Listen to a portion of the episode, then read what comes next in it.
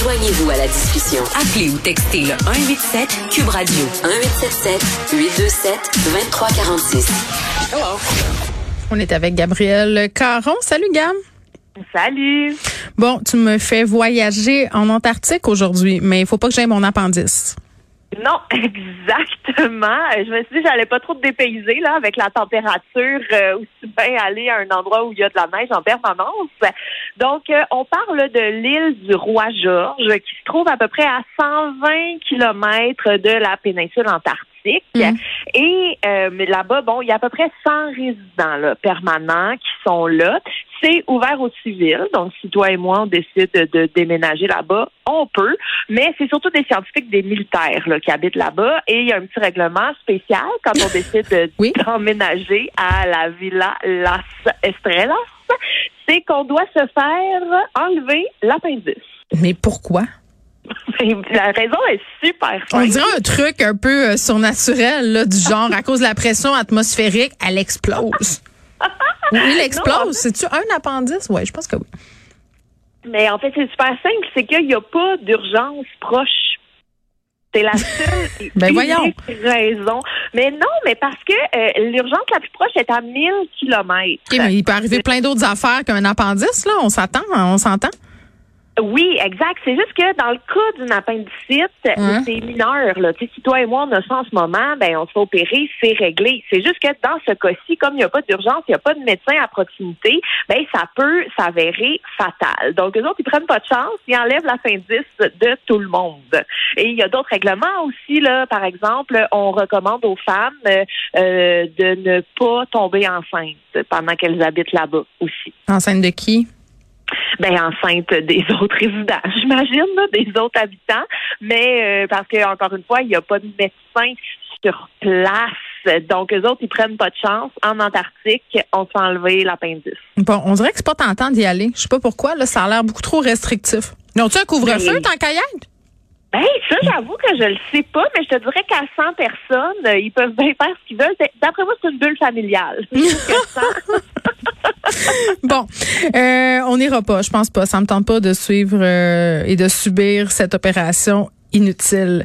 Euh, tu- non, mais écoute, Oui? attends, je vais juste continuer Ben, parce que euh, tu sais, ça- a l'air euh, ça a l'air anodin là, mais euh, c'est que c'est déjà arrivé par le passé un médecin qui s'est enlevé lui-même son appendice Ah. en Antarctique. ben voyons, sans, sans anesthésie ni rien, là?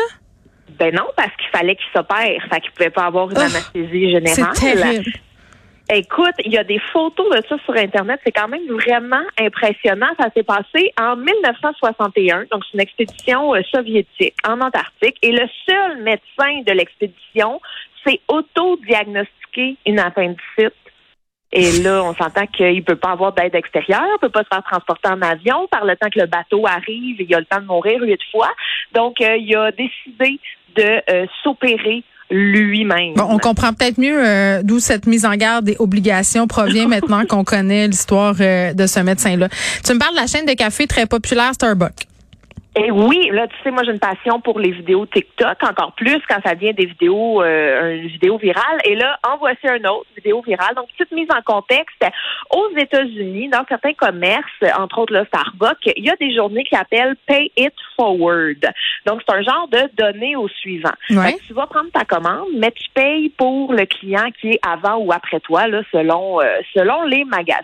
Attends, Et attends, là- mais c'est pas un, une espèce de une espèce de remasterisation du concept café en attente là mettons je pouvais aller dans mon café euh, donner de l'argent pour qu'il y ait des cafés comme en stand-by pour les gens qui n'ont pas d'argent pour s'en payer c'est un peu ça? Je sais pas ça je comprends Ben moi je trouve que moi j'étais familière avec justement là, les cafés en attente. Il y a ça dans un café proche de chez moi. J'ai toujours trouvé que c'était une super bonne idée. Donc ça, tu t'achètes un café, t'en payes un deuxième, et là, ben une personne soit en situation d'itinérance ou qui a moins d'argent, ben peut venir se chercher un café qui a préalablement été payé. Ça, moi j'ai trouvé que c'est un super cool concept.